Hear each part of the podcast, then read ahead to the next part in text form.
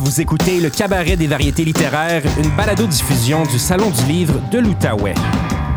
Aujourd'hui, un épisode spécial présenté par les éditions L'Interligne avec l'autrice Mishka Lavigne, lauréate du prix littéraire du gouverneur général 2019 pour sa pièce de théâtre Havre et invitée d'honneur du Salon du livre de l'Outaouais 2020.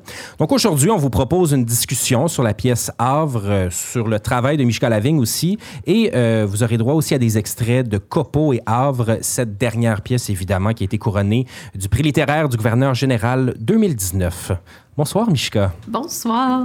Je sais que c'est un prix assez significatif, le, prix littéraire du gouverneur général. Euh, dis-moi, ça s'est passé comment quand tu as eu la nouvelle, quand tu as appris que c'est toi qui étais euh, couronné? Ben d'abord, ça commence, euh, ça a commencé le 2 octobre, qui était la, la journée où euh, il y avait l'annonce des finalistes. Euh, ça, on le sait pas à l'avance. Donc, je me suis réveillée à une heure normale et matinale, et c'était déjà annoncé. Donc, le, le, communiqué de presse est, est, sorti à 7 heures le matin. je me suis réveillée avec mes médias sociaux en feu. Euh, et c'est là que j'ai appris que j'étais finaliste, donc le 2 octobre. Euh, à l'annonce euh, de, des lauréats, dans le fond, le 29 octobre, moi, je savais déjà que, que c'était moi qui avait, qui avait gagné. c'est un énorme secret à garder pendant trois semaines, ça. Trois semaines? Trois semaines. T'es bonne. Donc, le, le 29, dans le fond, euh, octobre, même chose. Euh, le communiqué de presse part à 7 heures du matin. Euh, là, je savais que j'étais à la radio dès 7h15, quelque chose comme ça. Donc là, je m'étais levée encore plus matinalement.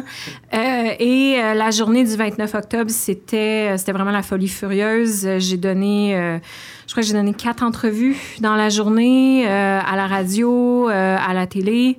Euh, et euh, bon, les messages, les amis, les tout le monde qui, euh, qui lancent des bravos. C'était vraiment une, journée incroyable, mais en même temps extrêmement stressante. donc, c'est ça, ça s'est passé comme ça. Wow! Tu as déjà reçu plusieurs prix un peu partout au Canada, à travers le monde, mais une reconnaissance comme ça, qu'est-ce que ça peut changer dans un parcours de création? Eh ben, c'est certain que pour, euh, pour le Canada, le, prix littéraire, les prix littéraires de la gouverneure générale, c'est vraiment euh, la plus haute distinction littéraire qu'il y a au pays. Euh, c'est aussi une reconnaissance qui, que les gens connaissent les gens savent c'est quoi en général, même les gens qui sont pas dans le milieu de la littérature. Euh, donc, c'est une, une, reconnaissance que, que, les gens vont reconnaître. Puis c'est vraiment une, c'est tellement un immense honneur recevoir ce prix-là. Euh, que euh, ça, fait vraiment, ça fait vraiment chaud au cœur. Puis euh, ça faisait depuis 2004 que le prix n'avait pas été remis à euh, un auteur ou une autrice hors Québec. Euh, donc depuis, depuis, depuis 15 ans, la dernière, c'est l'Acadienne Emma Haché. je me suis posé la question en lisant ça, est-ce que, est-ce que tu penses que le théâtre qui se fait en dehors de Montréal ou même de Québec est assez reconnu, lu, couvert et discuté? Je vais dire non. Euh, en général, les, euh, les shows qui sortent de Montréal, qui sortent de Québec, puis là, je parle, euh, bon, je parle de la francophonie canadienne, mais je parle aussi, admettons, de, de l'extérieur de métropole de Montréal, comme ce qui se fait à Sherbrooke, comme ce qui se fait au Saguenay, dans les régions du Québec. c'est vraiment des, des shows desquels on entend moins parler. La communauté théâtrale à Montréal est quand même tissée serrée, est quand même petite, si on veut. Euh, puis c'est une communauté qui a, qui a, beaucoup encore de difficultés, j'ai l'impression, à regarder un peu à l'extérieur. Mm-hmm. Euh, fait que de vraiment aller chercher une, une reconnaissance comme celle-là, quand on n'est pas quelqu'un qui est un praticien de Montréal, quand on n'est pas quelqu'un qui a fait, disons, l'espèce de chasse gardée de l'École nationale, euh, ça fait vraiment, ça fait vraiment une, belle reconnaissance. Puis oui, la dernière fois que c'est arrivé, c'était MAH, euh, l'intimité en, 2004. Euh, donc, ça fait, ça fait vraiment plaisir d'être dans cette liste-là avec Jean-Marc Dalpé, avec, euh, avec ces, ces gens-là qui, qui viennent de l'extérieur de Montréal, qui ont, ont gagné ça, dans le fond. D'être établie à Gatineau et à Ottawa parce que tu t'identifies quand même comme une autrice franco-ontarienne. Je m'identifie comme une, disons, comme une autrice franco-canadienne. Franco-canadienne, oui. Euh, ma pratique est vraiment ancrée dans la francophonie canadienne et beaucoup ancrée dans l'Ontario français. Euh, j'habite l'Outaouais, je viens de l'Outaouais, mais euh, pour travailler, pour travailler dans ce milieu-là, ici, on travaille à Ottawa. Puis c'est vraiment parce que les instances de production sont à Ottawa pour ce qui est de la création. Mm-hmm. Euh, fait qu'on on a les compagnies de la nouvelle scène, on a le CNA, on a toutes sortes de petites et moyennes compagnies euh, qui n'ont pas de lieu comme les compagnies de la nouvelle scène.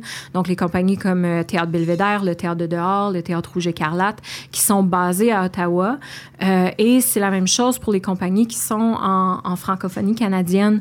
donc Ottawa, c'est vraiment un, un, de ces pôles tournants de la francophonie canadienne. Quand on parle des compagnies francophones hors Québec, Ottawa en a plus il y a l'Acadie, il y a la région de l'Ouest, mais Ottawa a quand même mhm. sa, sa grande variété de compagnies. Puis on l'a vu, entre autres, chez les créatrices et créateurs, dans la, courte liste du prix de la gouverneure générale, il y avait Lisa Lheureux aussi. Oui, il y avait Lisa Lheureux, puis ça faisait vraiment du bien de voir deux personnes euh, hors Montréal qui étaient sur cette liste. Euh, Lisa qui a gagné aussi le, prix Trillium pour sa, sa pièce euh, Ici un soir. donc ça faisait vraiment du bien de voir ça. Puis en fait, une des choses qui m'a le plus marqué, c'est en même temps qu'il annonce les finalistes au prix du gouverneur général, il annonce le jury. Et euh, on voyait dans le jury de théâtre qu'il y avait Myriam Cusson, qui est une, euh, une metteur en scène, une praticienne de la région de Sudbury. Donc, c'était une, une personne pas de Montréal sur le jury. Puis ça, ça change des choses. Il y avait Blaise Ndala, qui est basé ici, ben oui. euh, qui était sur le jury pour euh, Roman Nouvelle, au prix du gouverneur général aussi. Euh, donc, le jury, c'est un peu plus ouvert cette année. Puis j'ai l'impression que c'est ça qui a fait bouger les choses. On avait quand même un auteur de la région aussi qui était dans la liste de finalistes pour, pour Roman Nouvelle. On avait euh, Madeleine Stratford, ah. euh, finaliste pour la traduction. Ben Donc, c'était vraiment une belle année pour la région cette année en tant que finaliste de, du prix du gouverneur général. ça faisait longtemps qu'on n'avait pas eu une belle année comme ça ici. Est-ce que ça peut faire changer les choses un peu? Là? Tu parlais de ce milieu-là qui est hermétique à Montréal. Est-ce que ça peut donner une petite claque d'en face? Je sais pas, de voir euh, ces finalistes-là, de voir une résidence de, on peut toujours de Marjolaine Beauchamp. Oui, non, donc c'est, on, peut dire que c'est... Euh, on peut, toujours, on peut toujours espérer. Puis, euh, bon, en quelque part, moi, j'ai fait, mon, j'ai fait ma, ma, carrière ici. Je fais ma carrière ici. Euh, et, bon, c'est certain que je travaille un peu partout. Je suis une autrice. Je voyage quand même beaucoup. Mais euh, j'ai décidé de faire ma carrière ici. Il y a d'autres gens qui ont fait ce choix-là. Il y a Lisa, il y a Marjolaine, il y a des gens... Il y a des artistes extraordinaires ici. Euh, puis, euh, l'espèce de mentalité de hors Montréal, point de salut pour les arts, ça commence beaucoup à changer. Puis, euh, ça fait du bien que ça change. Vraiment, je suis tellement d'accord avec toi. Ben, parlant justement de, de ce rapport-là que tu as avec la région, il y a un aspect qui est surprenant quand, quand on pense à Havre, c'est le fait que la pièce a été présentée, mise en scène euh, à Saskatoon, à Genève, mise en lecture à Montréal et Ottawa, mais il n'y a pas de mise en scène qui a eu lieu encore ici à Ottawa. Est-ce que tu trouves ça un peu absurde que les... Tu sais, il y a des... on parle d'Ottawa dans Havre, ça a été fait ici, écrit ici, et on l'a toujours pas vu sur nos scènes. Ça arrive. Je veux dire, des fois, c'est juste des circonstances aussi, mais euh, oui... Euh, T'es pas amère par rapport à ça? Non. Non, ça va. Euh, Havre, c'est vraiment une pièce qui, pour moi, euh, c'est une pièce qui est très intime pour moi, puis c'est une pièce que j'ai décidé de mettre dans mon environnement intime à moi. Donc, c'est la région ici. Euh, Elsie, dans Havre, c'est une prof de l'Université d'Ottawa. Euh, la pièce se passe dans le quartier de la Côte des Sables. Euh, on, a, euh, on, a cet univers-là qui est ancré à Ottawa dans le texte. Euh, puis, bon, ça a été monté à Saskatoon, ça a été monté en Suisse, ça a été traduit en anglais pour les États-Unis, ça a été traduit en allemand pour l'Allemagne. c'est un texte qui a une certaine résonance parce que c'est tellement intime. C'est un texte qui a une certaine résonance partout et pour tout le monde. Puis ça, c'est vraiment beau à voir aussi à quel point ça se passe à Ottawa, mais c'est pas grave parce que maintenant, on l'écoute en allemand, puis tout le monde connecte avec le mhm. texte quand même. Donc, euh, ça aussi, c'est vraiment une belle chose à voir. Qu'est-ce qu'il y a de fondamentalement universel, à ton avis, à propos des, de euh, Havre? Ben, Havre, c'est un texte sur le deuil, c'est un texte sur l'absence, puis en quelque part, ça, ça reste quelque chose d'universel, ça reste quelque chose de profondément ancré à l'intérieur de tout le monde, cette idée d'avoir vécu un deuil, de devoir passer à travers le deuil, de devoir faire le deuil de quelqu'un et euh, être à jamais changé par ce deuil-là. Euh, qu'on soit en Allemagne, qu'on soit en Afrique, qu'on soit ici, euh, c'est quelque chose qui existe pour tout le monde. Donc, euh, j'ai l'impression que c'est ça qui est venu chercher autant, autant aux États-Unis qu'en Allemagne, qu'à Saskatoon, qu'en Suisse. ça a été quoi le premier souffle pour l'inspiration, la création de Havre? Ben, souvent, je travaille avec, avec des images. Donc, il y avait les, les, idées de départ qui sont, sont venues créer Havre. il y avait cette idée-là de, de euh, deuil public et deuil privé. Mhm. Donc, dans le fond, comment on fait en tant que personnalité ou en tant que personne privée, comment on fait le deuil d'une personne qui est autant publique que, admettons, la mère d'Elsie, qui est cette espèce de monument littéraire-là à la Margaret Atwood, euh, juchée sur un piédestal.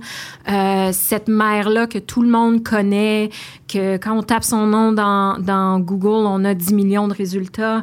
Euh, comment, en tant que sa fille, on fait le deuil d'une personnalité aussi publique que ça, quand notre relation avec cette mère-là est assez froide, est assez distante aussi. Fait que l'idée du deuil privé, du deuil public est venue, est venue me chercher euh, dans ton vécu ou tes recherches, est-ce qu'il y a un événement, un moment donné où ça a cliqué, tu t'es dit, OK, il y a vraiment c'est vraiment quelque chose d'intéressant, cette idée du deuil public et du deuil privé. Ben, en fait, ce qui, euh, ce qui avait, c'est j'avais ce personnage-là d'Elsie qui vivait le deuil de sa mère. J'avais cette, cette image-là, deuil privé, deuil public. Il y a ça qui se passait. J'avais mon personnage de Matt euh, qui, bon, qui, qui a à, à travailler avec euh, l'idée d'être un enfant adopté, l'idée d'être un enfant de la guerre, d'avoir aucun souvenir de cette guerre-là. Euh, j'ai choisi aussi cette, cette guerre-là d'ex-Yougoslavie parce que, bon, c'est la guerre de mon enfance, c'est la guerre qui jouait à la télé quand j'étais enfant, c'est des images qui m'ont marqué. Euh, c'est aussi euh, des, des, beaucoup de le, passé de beaucoup de gens que je connais. La région ici a accueilli une grosse vague d'immigration d'ex-Yougoslavie après la guerre. Euh, j'ai rencontré des, des, amis qui avaient ça dans leur passé. Euh, et pour moi, ça m'avait marqué quand j'ai rencontré ces gens-là. On a le même âge, puis on n'a pas du tout la même histoire dans notre passé. Il y avait quelque chose, quelque chose qui me parlait là-dedans. fait que j'avais ce personnage là euh, Matt et l'ex-Yougoslavie dans son, dans son passé. J'avais Elsie avec son deuil. Puis j'essayais de trouver cette, cette image-là qui allait faire, qui allait se rencontrer. Euh, puis bon, euh, j'ai commencé à travailler sur Havre en, 2014-2015. C'était au tout début de la construction du train léger à Ottawa. Donc il y avait tous ces immenses trous qui s'ouvraient dans la chaussée au moment de la construction du train léger. Puis je me suis dit, ah, ça va être ça le déclic. Puis c'est ça le déclic dans Havre aussi. Euh, donc la, pièce s'ouvre sur trois événements qui arrivent euh, en même temps dans trois fuseaux horaires différents. Donc on a à Vancouver la, la voiture de la mère d'Elsie qui percute un arbre et qui s'enfonce dans l'océan. On a l'immense trou qui s'ouvre dans la chaussée de la rue où Elsie habite dans la côte de sable. Et on a Matt qui part de Londres pour revenir vers Ottawa après avoir rien trouvé dans son voyage à Sarajevo sur ses parents biologiques. Donc, on a ces trois événements-là qui s'ouvrent en même temps, qui, marquent le, début de la pièce. Euh, fait que le trou est devenu pour moi cette espèce d'image-là qui était qui était importante, puis qui était en même temps le point de rencontre, la façon que ces deux personnages-là puissent se rencontrer. Euh, j'ai travaillé, bon, j'ai euh, écrit Havre. Euh, c'est ça, j'ai commencé en 2014. L'écriture s'est surtout poursuivie en 2015-2016. Ça a commencé, si on veut, avec une résidence d'écriture au Banff Center for the Arts, euh, qui était qui était un projet de l'Association des théâtres francophones du Canada, la TFC. Euh, donc, j'étais à Banff pendant trois semaines, je travaillais là-dessus. Une des choses qui est extraordinaire du Banff Center, c'est la bibliothèque. C'est une des meilleure bibliothèque au Canada pour les arts en général. Donc, euh, on, a, euh, on a des romans, on a des textes, on a tout ça, mais on a en plus, admettons, des partitions de musique de compositeurs canadiens, euh, des, des, CD, des toutes sortes de choses. Puis, une des choses qu'il y avait à Banff, quand je regardais dans la bibliothèque pour de l'information sur la guerre d'ex-Yougoslavie, parce que j'ai fait beaucoup de recherches sur cette guerre-là, il y a très, très peu de choses qui se retrouvent dans Havre, mais cette recherche-là m'a imprégné, si on veut, dans cette première semaine de résidence. Puis, euh, euh, une des choses que j'ai trouvé beaucoup, c'était des livres de photojournalisme, donc des, euh, des photos euh, de toutes sortes de journalistes de partout dans le monde, des, Britanniques, des Américains, des Canadiens. Euh.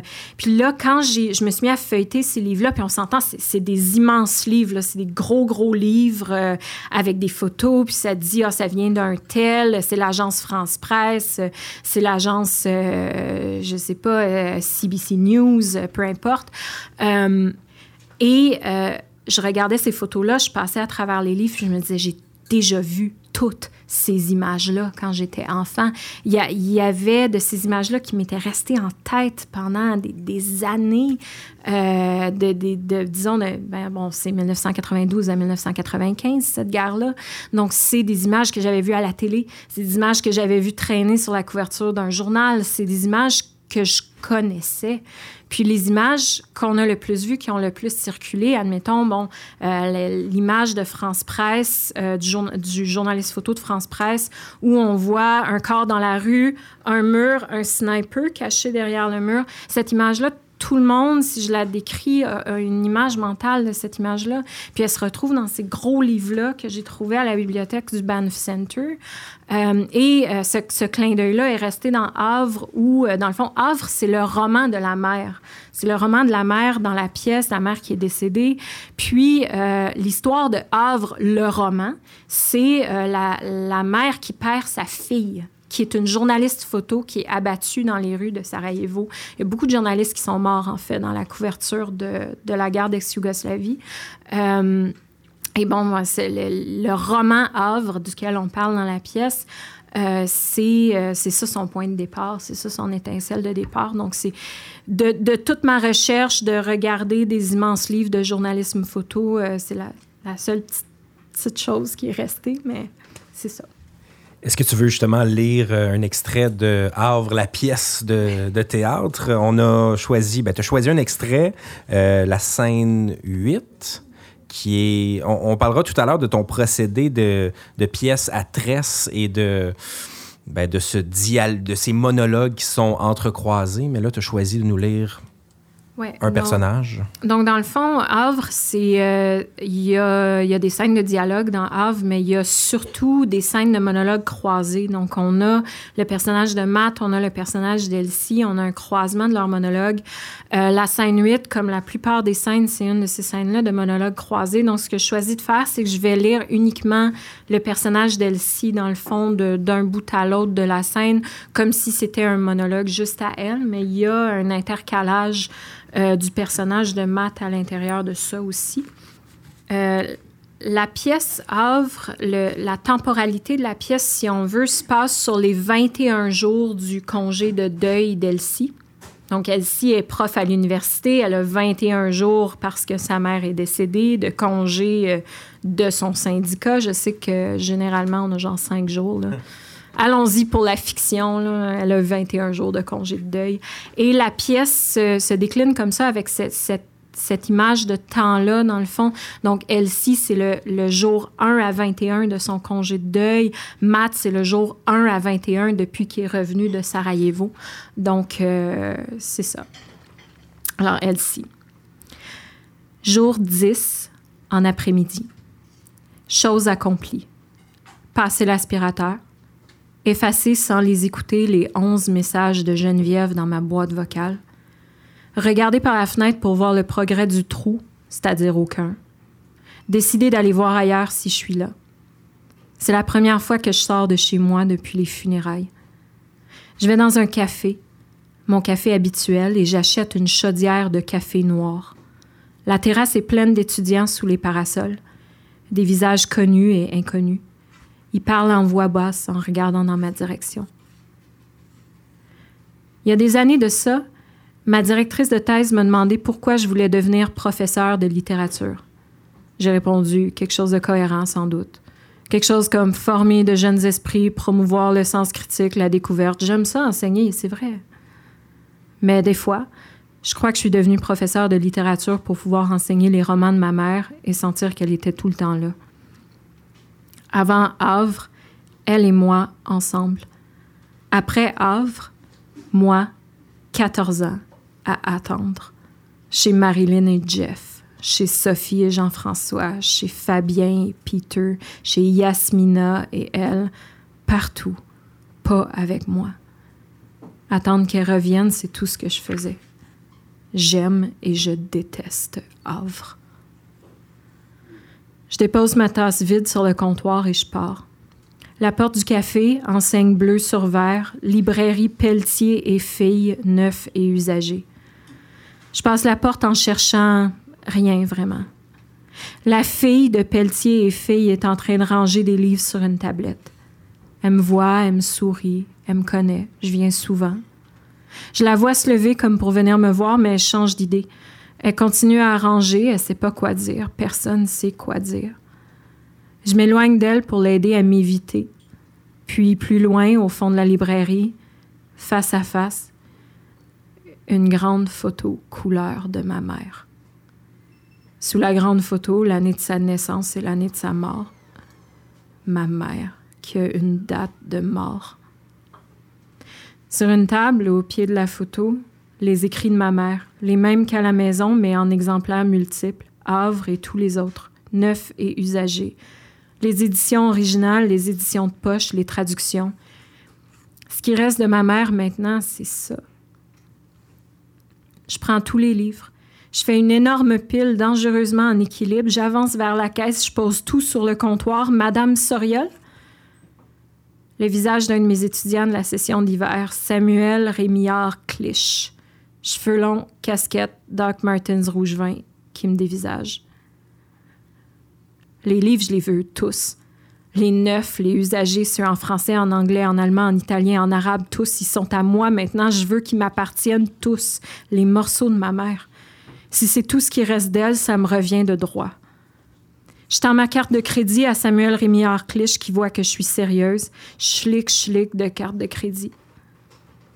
Samuel Rémillard Clich hésite un moment. Je sais ce qu'il va dire, comme les autres, comme tous les autres. Mon corps se raidit. Samuel Rémillard Clich regarde le comptoir. J'avais tellement aimé votre cours cet hiver, Madame Soriol. Vous êtes vraiment la meilleure prof que j'ai eue au département. Mes épaules se détendent. Je suis désolée que ça vous arrive à vous, ça, mes plus sincères condoléances, Madame Soriol.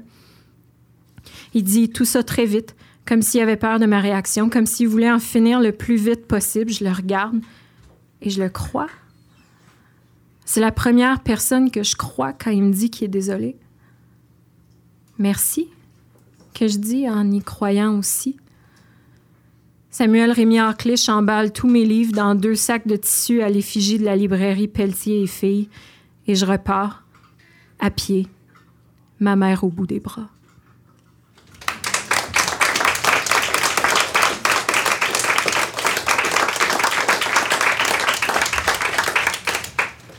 Bravo, Mishka. Euh, Merci.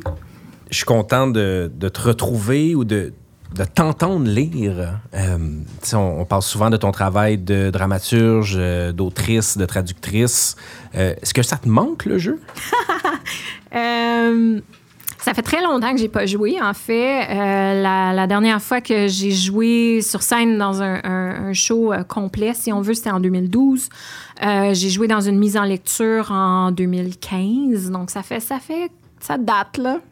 mais en fait j'ai réalisé un peu que les, euh, les gens qui voulaient jouer ont, continué à se former en tant que comédiens. Donc, ils sont allés faire des ateliers, des, des masterclass, euh, d'autres formations ici et là, ailleurs. Puis moi, toute cette formation-là, euh, autre, après mon, bac en théâtre, ma maîtrise en, création, euh, en création dramaturgique à l'Université d'Ottawa. Euh, toute ma formation haute, les masterclass, et tout ça que j'ai fait, euh, ça a été en écriture. Donc, je pense que j'ai, un moment donné, j'ai fait un choix. Puis, bon, il y, a, toutes sortes de gens qui portent plusieurs chapeaux. moi, j'ai décidé de, de, garder mon chapeau autour de l'écriture, autour de la traduction, beaucoup. C'est certain que dans, dans le, le, monde de création, qu'il y a beaucoup euh, dans la région. Donc, on est vraiment une région qui fait de la, de la création au niveau du théâtre. Mm-hmm. Euh, souvent, je suis un atout autour d'une table. Donc, des fois, on me demande de venir jouer dans un laboratoire de création. Puis après ça, il y a une autre comédienne qui fait le show. Puis c'est correct avec moi, ça. Mais euh, des, comédiens de laboratoire, euh, quand on est en train d'écrire un nouveau texte, des comédiens de laboratoire qui sont vraiment des bons comédiens de laboratoire, c'est très précieux parce que c'est des gens qui posent des bonnes questions. C'est des gens qui peuvent essayer la même phrase 38 fois de plein de façons différentes. Mais surtout, c'est des gens qui, qui veulent que ce show-là puis que ce texte-là soit le meilleur mhm. possible. Euh, donc, moi, ça me dérange pas de rester une comédienne de laboratoire. Ben non, mais quand même, cette sensibilité-là doit nourrir ton écriture. Oui, c'est sûr que euh, parce que je suis formée comme comédienne euh, au, au, baccalauréat, je suis formée comme comédienne. ça me ça me travaille beaucoup, puis j'y pense énormément quand j'écris à tout ce qui est rythme mhm. pour la parole du comédien. Ça paraît sur comment le texte est, disposé sur la page, euh, ça paraît dans, euh, dans comment les comédiens se mettent en bouche les mots que j'écrive. Puis euh, ça, je crois que ça va toujours rester en quelque part, cette espèce de, de, sensibilité-là, puis de formation-là de, de comédienne qui est venue au début. Mais parlant de tes divers chapeaux autour de l'écriture, tu fais, tu travailles beaucoup en traduction aussi, et tu as, eu comme la chance de vivre les deux côtés du processus, donc d'être une autrice traduite et de traduire d'autres auteurs, autrices. Comment ça se passe quand quelqu'un travaille un de tes textes pour la traduction? Ah, mais ça, c'était vraiment fascinant. Euh, Havre, en fait, c'est mon premier texte qui a été traduit, euh, qui a été traduit puis dans plus qu'une langue. Donc, anglais et allemand. En anglais, en allemand. Il y a une traduction en espagnol pour le Mexique qui est en train de se préparer aussi. Euh, ce qui est vraiment plaisant avec le traducteur qui a fait la traduction en anglais pour les États-Unis, euh, c'est que je le connais. Euh, et euh, on a pu travailler ensemble. Moi, je traduis vers le français et vers l'anglais. J'écris dans les deux langues. Euh, donc, avec Neil Blackadder, le, le traducteur à Chicago, euh, on a pu s'asseoir avec nos comédiens, on a pu essayer la scène, on a pu euh, transformer le texte un peu. ça a été un processus très, très, très collaboratif avec Neil. puis ça, c'était vraiment, c'était vraiment excellent. On a eu deux jours avec les comédiens à Chicago avant la lecture en festival. Donc, ça a permis au texte de bouger, ça a permis au texte de devenir vraiment une... La traduction en anglais, pour moi, elle est elle est vraiment excellente. Je, la, je l'aime beaucoup. Euh, puis, euh, j'espère qu'elle va, qu'elle va continuer à vivre euh, cette traduction-là de Neil.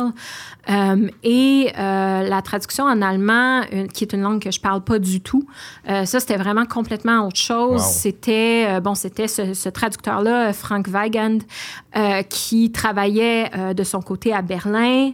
il m'envoyait des questions, on parlait sur Skype et tout ça, mais je veux dire, c'était pas la même chose qu'avec Neil où il pouvait me dire ah j'ai traduit cette phrase là comme ça qu'est-ce que tu en penses puis là on en discute. Avec Franck c'était vraiment genre voici ma question ok moi je réponds puis là ça donne une phrase en allemand que je comprends pas mais que je suis sûre qui est excellente. Euh, la traduction en allemand on m'a dit qu'elle était vraiment superbe. Euh, puis euh, la traduction a été en allemand a été jouée pour la première fois au festival Primeur qui est un festival euh, de théâtre francophone en traduction en allemand. Euh, c'est à Saarbrücken, qui est sur euh, tout juste sur la frontière franco-allemande. C'est tout près de Strasbourg. 20 km, on est en France. Là. donc, c'est une ville qui est quand même bilingue, français-allemand. Donc, c'est vraiment un univers fascinant, cette ville-là. c'est un peu comme si à Ottawa, il y avait un, un festival de théâtre qui s'intéresse au théâtre en français, qui le traduit. C'est ça, fait que c'est vraiment, c'est vraiment intéressant comme endroit. Puis à, euh, à Saarbrücken, au Festival Primaire, on a gagné un prix, en fait, Franck et moi. Donc, euh, meilleur texte, texte euh, et meilleure traduction. Donc, c'est vraiment un prix combo traducteur-auteur, euh, auteur-autrice. Puis, ça, c'était vraiment une, belle reconnaissance aussi. ça a été joué à la radio aussi en Allemagne? joué à la radio. En fait, l'enregistrement au festival Primeur, c'était une pièce radio, un Hörspiel. Euh, les Allemands sont très, très forts sur les pièces à la radio. Il y en a beaucoup. Ils en produisent énormément.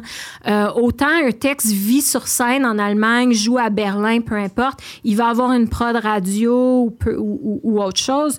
Euh, et pendant, je crois que c'était six ou sept mois, la version qu'on pouvait entendre à la radio, c'était la version enregistrée en direct en festival. Mm-hmm. Euh, avec les gens, euh, on entendait le, public et tout.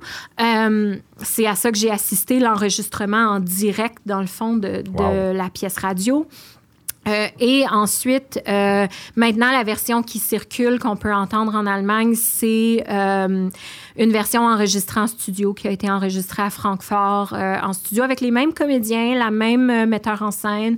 Il y avait quelqu'un qui jouait du violoncelle aussi sur scène. Lui était là aussi dans la version, dans la version studio. Et on est rendu à cinq diffusions de la, de la version studio ça a aussi gagné en juin dernier, c'était euh, le, le la pièce radio du mois. Donc, euh, par, euh, par acclamation de la foule. T'es sûr que tu parles pas allemand? Il me semble que ton accent, il est assez sa coche. Hein? Hein? Mais mon allemand, après avoir passé un mois en Allemagne euh, l'an dernier autour du festival, autour d'un autre projet que je faisais en, Allemagne à Hambourg aussi, mon allemand est devenu euh, fonctionnel et beaucoup, beaucoup lié à la nourriture. je peux commander dans un resto, là, ça va très bien. Mais euh, le Hörspiel, dans le fond, vient tout dernièrement, là, en janvier, a eu une, une diffusion sur la radio, la radio nationale à Baden-Baden. On devrait s'inspirer de ça pour faire plus de théâtre à la radio. Le théâtre, du théâtre à la radio. Je lance un souhait dans les. Vraiment, il y a quelque chose à faire avec ça. Euh, il y, a un, y a un projet du côté du Canada anglais qui s'appelle Play, Play Me. Play Me, oui, c'est ça. Play Me, qui est un podcast de théâtre où on a la pièce avec des comédiens mis en scène, vraiment une version radio du texte. Euh, et euh, Play Me, c'est extraordinaire. Ça permet vraiment de découvrir des textes qui, euh, soit c'est des textes qui sont moins récents mhm. ou c'est des textes qui ont gagné des prix ou peu importe. donc, ça permet de les, découvrir sous complètement un autre angle. puis je crois vraiment que c'est quelque chose qui pourrait revenir. Ça existait, le radio-théâtre. On va travailler là-dessus. Ouais, ouais, ouais, Mais c'est drôle parce que il y a beaucoup de gens qui ont remarqué ou indiqué que ton théâtre était cinématographique, chose que tu n'aimes pas toujours, avec laquelle tu n'es pas toujours d'accord. Euh, mais là, dans un contexte radiophonique dans lequel il n'y a pas d'image, ça semble avoir bien fonctionné. Pourquoi tu penses que les gens disent que c'est cinématographique, outre le fait que tu as une pièce qui s'appelle cinéma? Euh, en fait, je crois que cette appellation-là de, des gens qui disent que mon théâtre est cinématographique, c'est peut-être ce qui vient du... Euh, bon, des images qui sont très présentes à l'intérieur du texte, mais aussi, euh, je fais beaucoup une utilisation du monologue au présent, du monologue actif. Euh, et ça, souvent, ça va aller chercher une espèce de qualité cinématographique. Les gens voient les images, les gens se l'imaginent. Puis les gens se l'imaginent plus facilement parce que c'est un monologue au présent dit par un comédien dans ta face que, euh, admettons, euh, un, beau paragraphe de roman écrit au passé mhm. simple. Euh, donc, il y, a, il y a une espèce d'immédiateté qui vient avec ça, qui fait que les gens vont, vont souvent dire que, c'est, que ça a une qualité cinématographique. Puis, c'est, c'est une, une, appellation avec laquelle... Euh, c'est, une appellation qui, des fois, me dérange pas, puis des fois, oui. Euh, il y, a, y, a, des fois où je l'entends comme quelque chose de plus péjoratif, puis il y a des fois où je me dis non, si tu utilises ce mot-là ou si tu utilises l'aspect que c'est cinématographique pour dire que tu as connecté avec l'œuvre puis que ça t'a fait quelque chose, puis tu as ressenti des émotions, euh, ben tant mieux. Donc, euh, j'ai une ambivalence par rapport à, cette appellation. Tout à l'heure, on a parlé du thème du deuil et de l'absence dans Havre. Il y a aussi cette idée de l'amitié qui revient beaucoup euh, dans ce texte-là. Euh, il y a pas de étant donné que c'est une relation euh, homme-femme d'amitié, euh, on, évite quand même beaucoup euh, peut-être ce piège-là d'en faire une relation romantique, chose à laquelle on est peut-être un peu plus habitué. Ça c'est le cinéma hollywoodien. Encore une fois, mot du cinéma. Hein. Mais pour toi, est-ce que ça a toujours été ça entre Matt et Elsie, cette relation d'amitié? Oui, pour moi, en fait dans Havre, il y a, bon, il y a plusieurs significations. Il y a le, le, roman de la mer et tout, mais il y a aussi la signification du Havre dans la tempête. Donc, je voulais parler avec Elsie et Matt de l'amitié nécessaire, des gens qu'on rencontre au moment dans notre vie où on a absolument besoin d'eux, où ils ont quelque chose à nous apprendre, on a quelque chose à, leur apprendre. Donc, Matt et Elsie, c'est deux personnes qui doivent faire un deuil, chacun de leur côté, un deuil complètement différent, mais ils ont quelque chose à, apprendre, ils ont une connexion à, aller chercher. Puis, euh, je trouve que l'amitié, c'est quelque chose qu'on voit peu au théâtre. Puis ça, il y a quand même, il y a des, y a des raisons toutes... Euh, toutes euh, plates pour ça, qui sont euh, l'économie de personnages. Donc, euh, bon, on fait un film au cinéma, si on a 40 acteurs dedans, c'est correct. On fait un show au théâtre, si on met 40 personnes sur scène, il n'y a jamais un chat qui va vouloir produire ce show parce que ça coûte trop cher. Fait qu'on fait des, des, shows avec des, des distributions plus petites. Et ce qui n'est pas nécessairement une mauvaise chose, en même temps, une grande distribution, c'est vraiment le fun. Ça arrive des fois dans une carrière d'auteur de théâtre où on se dit hey, je vais écrire un show pour 18 acteurs. Pour se gâter. on se gâte, on se gâte. Mais. Euh, euh, l'économie de personnage ou l'économie de comédien sur scène fait souvent qu'on se retrouve avec des pièces où on met en valeur les relations amoureuses, beaucoup, et les relations familiales. Donc, les relations parents-enfants, les relations avec la, fratrie, si on veut. Euh, la fratrie, c'est quand même un thème qui revient souvent dans d'autres de, de, mes textes, pas dans Havre, mais la, la fratrie, c'est un thème que je mets souvent en, scène aussi. Mais euh, euh, avec Havre, je voulais vraiment parler d'amitié. Euh, moi, j'ai un, groupe d'amis, les mêmes depuis 15 euh, à 20 ans, euh, et ils sont, c'est des personnes tellement importantes pour moi. C'est cette espèce de famille que j'ai choisie. c'est ces gens-là qui sont les premières personnes à qui j'ai envie de dire que ça va bien, que ça va mal ou peu importe. Puis, j'ai tellement peu l'impression qu'on voit ces relations-là sur scène. Donc, j'ai voulu, avec Ave, parler d'amitié, mettre en scène l'amitié. Puis, dans le cas de Matt et Elsie, c'est cette espèce d'amitié-là qui se crée, cette espèce d'amitié-là qui commence. Euh, puis, autant on, on, a vu euh, plein de pièces de théâtre, plein de films, peu importe, sur l'amour qui commence. Je trouve qu'il n'y a pas assez de choses qui parlent de l'amitié qui débute. Puis, pour moi, c'était important d'aller chercher ça. Tu parles de ces deux personnages qui euh, partagent cette amitié ou ce lien-là autour du deuil. En écrivant Havre et en traînant ça avec toi depuis 4 ou 5 ans, est-ce que ton rapport au deuil a changé? Peut-être. Euh, j'ai l'impression que j'ai l'impression que tout le monde a une espèce de, de moments charnières comme ça, qui est peut-être lié à un deuil. Puis euh, je, parle deuil au sens large. Là, on peut, pour nous, ça peut être, admettons, un divorce, c'est un deuil. Perdre un emploi, c'est un deuil. Euh, déménager dans complètement une autre ville, c'est un deuil. Donc, deuil au sens large, j'ai l'impression que tout le monde a ça dans sa vie, un moment charnière comme ça. Moi, j'en ai un où est-ce que il y a un avant ça, il y a un après ça. Il y a ça qui m'a fondamentalement changé. Puis, euh, Elsie le, le, dit aussi à un moment donné dans Havre, euh, tu sais, j'aimerais ça que le deuil de ma mère, ce soit comme une cicatrice sur ma peau. Mhm. J'aimerais ça que les gens puissent le voir puis dire comme oui, ça c'est arrivé puis c'était important euh, parce que ça change tellement une personne et on dirait qu'il n'y a pas de trace. Ouais, c'est invisible. Euh, donc, mon rapport au, deuil a beaucoup évolué. C'est sûr que mon, mon deuil à moi, mon moment charnière à moi, euh, il date il y a quand même plusieurs années maintenant. Puis, c'est un cheminement constant, passer à travers ça. On y pense encore toujours un peu, une fois de temps en temps. Il y a une pensée qui arrive. Mais euh, il y a vraiment, euh, il y a vraiment une, évolution, mais ça reste toujours là. Mm-hmm. Donc, l'idée que ça nous habite, puis ça nous change, pour moi, c'était ça qui était important.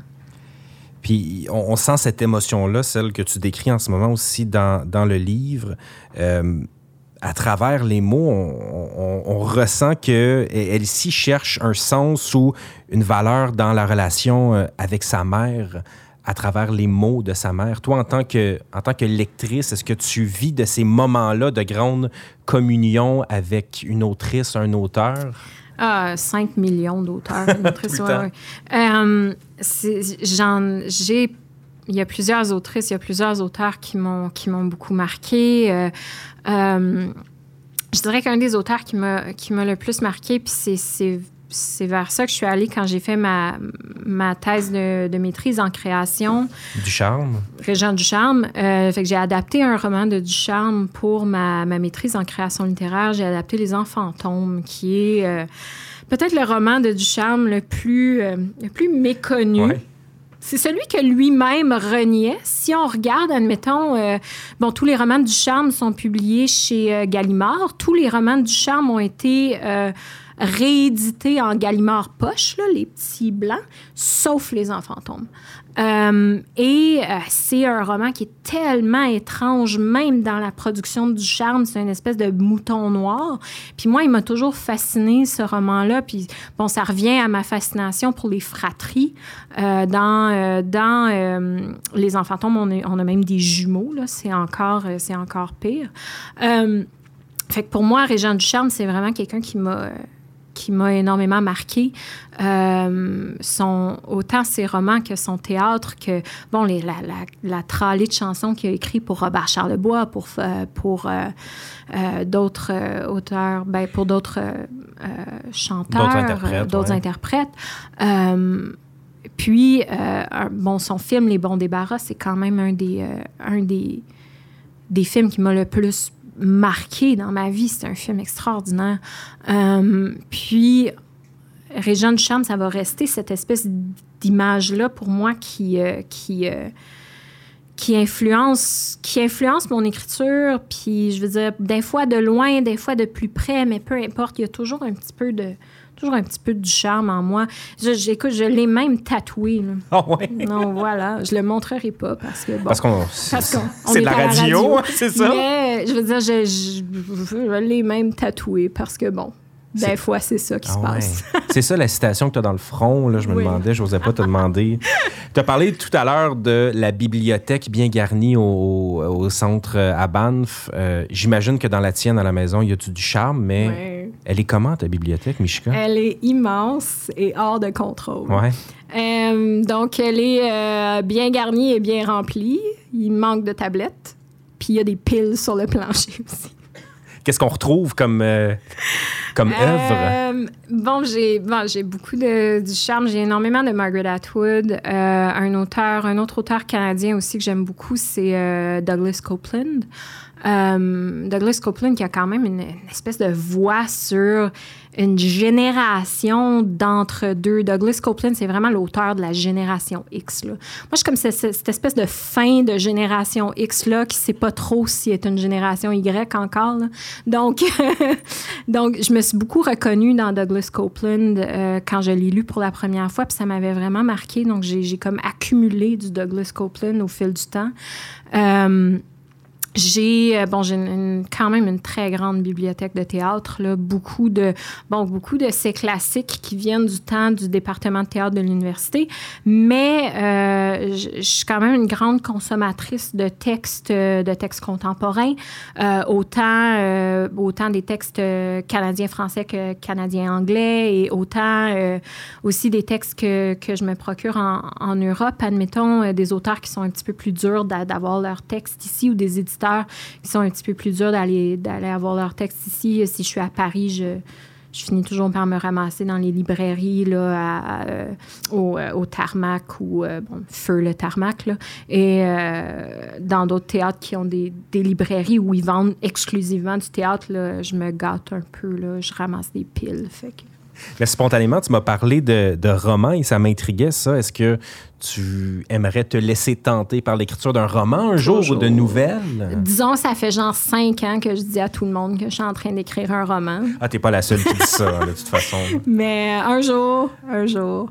Puis en fait, c'est une des questions qu'on m'a posées parce que, bon, le, prix de la gouverneure générale, ça vient quand même avec une, un substantiel montant d'argent. De 25 000 C'est 25 000 ce qui, est, ce qui est un montant non négligeable. C'est un bon montant pour se dire, hey, je serais capable de prendre trois mois puis de commencer ça, ce roman-là dont je parle depuis cinq ans. tu dures juste trois mois avec 25 000? Ah oui, oui. C'est payant faire la traduction euh, puis, la publication comme ça. Non, mais ça non, mais tu sais, entre des projets, euh, parce que je veux dire, on. Euh, parce que, bon, le, théâtre et la traduction, ces choses-là, c'est des choses qui, se gèrent à long terme. Là. Je veux dire, j'ai déjà signé un contrat pour euh, un show qui va jouer en 2024. Wow. Donc, que faites-vous en 2024? Moi, je sais. on va mettre ça à l'agenda. euh, puis en fait, c'est ça, une, des choses sur lesquelles je travaille en ce moment, c'est un livret pour un opéra. Puis, euh, si je pensais que le théâtre, c'était une machine qui avançait lentement, l'opéra, c'est encore pire. c'est ma, première incursion au niveau de l'opéra. Puis, euh, euh, c'est une grosse machine qui requiert beaucoup d'argent pour avancer. Donc, on est vraiment tributaire d'aller très lentement au fil et à mesure, au fur et à mesure que euh, bon, les subventions rentrent, que les bailleurs de fonds embarquent, que les producteurs euh, rentrent dans le, dans le portrait. Euh, donc, c'est un projet qui commence, là, qui va commencer sous peu. je travaille avec un compositeur à Montréal qui s'appelle Tim Brady, qui fait de l'opéra, de l'opéra contemporain. Euh, Tim qui vient en fait de remporter le prix Opus pour euh, album contemporain de l'année euh, il y a genre deux semaines. Fait que ça va être vraiment vous êtes Une, belle gang de gens qui gagnent des prix prestigieux, qui travaillent ensemble. Mais on sait, tu sais ce que tu vas faire en 2024. On sait aussi ce que tu vas faire en, mars 2020. C'est que tu vas présenter Copo à la nouvelle scène Gilles Desjardins. Donc, on enregistre en ce moment. On est à la fin janvier 2020. Euh, ça arrive dans quelques semaines ici à Ottawa. Euh, c'est quoi Copo? Euh, c'est euh, bon. Copo, c'est assez particulier dans mon travail à moi euh, parce que c'est c'est du théâtre, mais c'est beaucoup marqué par la poésie aussi. J'écris de la poésie, c'est un petit peu mon, mon, genre de bébé caché.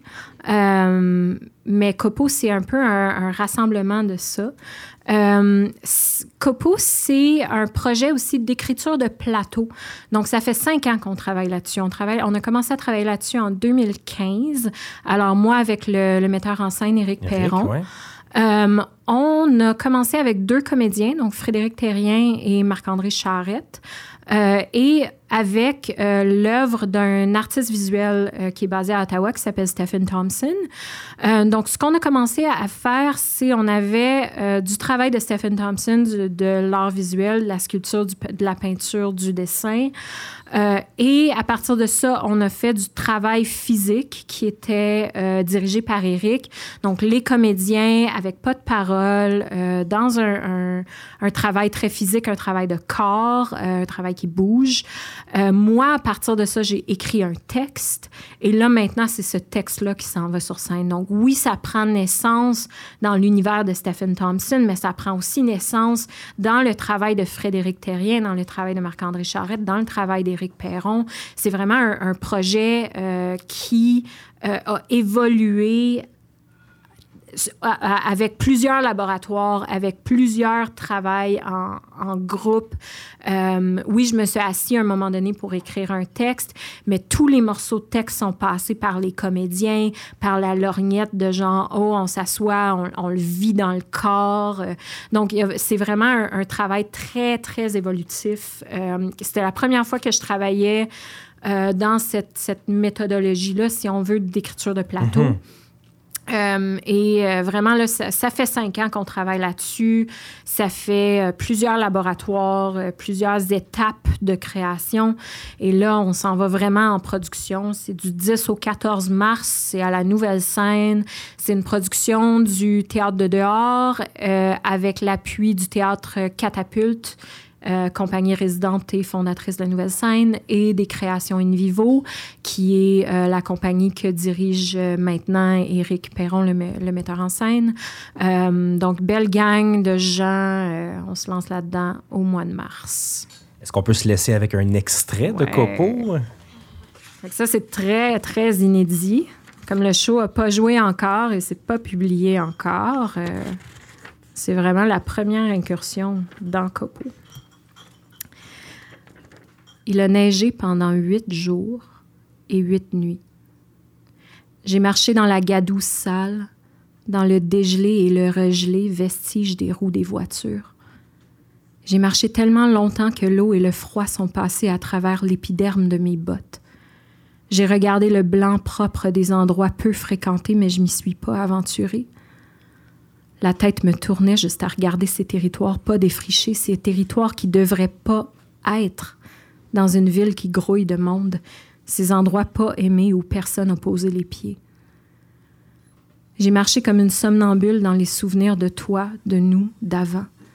J'ai essayé de saisir les moments de toi, de nous, d'avant, mais même avec mes mitaines, mes doigts avaient trop froid et ma main restait ouverte, les doigts figés, incapable de se refermer sur les choses. Je me suis tenue sur le pas de ta porte. J'ai tendu mes bras de somnambule vers la poignée comme si c'était normal, comme si j'avais encore la clé, comme si c'était encore chez moi. Devant ta porte, le vent avait poussé une vague de neige immaculée de huit jours, et j'ai compris que les pas que j'avais remontés jusqu'ici pouvaient pas être les tiens. Je suis repartie, en marchant dans mes pas à moi, des orteils aux talons. Le vent avait viré et la neige s'était arrêtée. Les gens étaient sortis déneiger, éliminer toutes les traces de la tempête. J'ai douté de l'existence de toi, de nous, d'avant. Gratter la neige jusqu'à l'asphalte.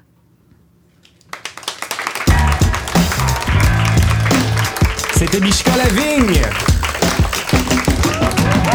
Merci à vous toutes et vous tous d'avoir été des nôtres pour ce cabaret des variétés littéraires, une balado-diffusion du Salon du livre de l'Outaouais. Cet épisode a été produit avec les éditions L'Interligne.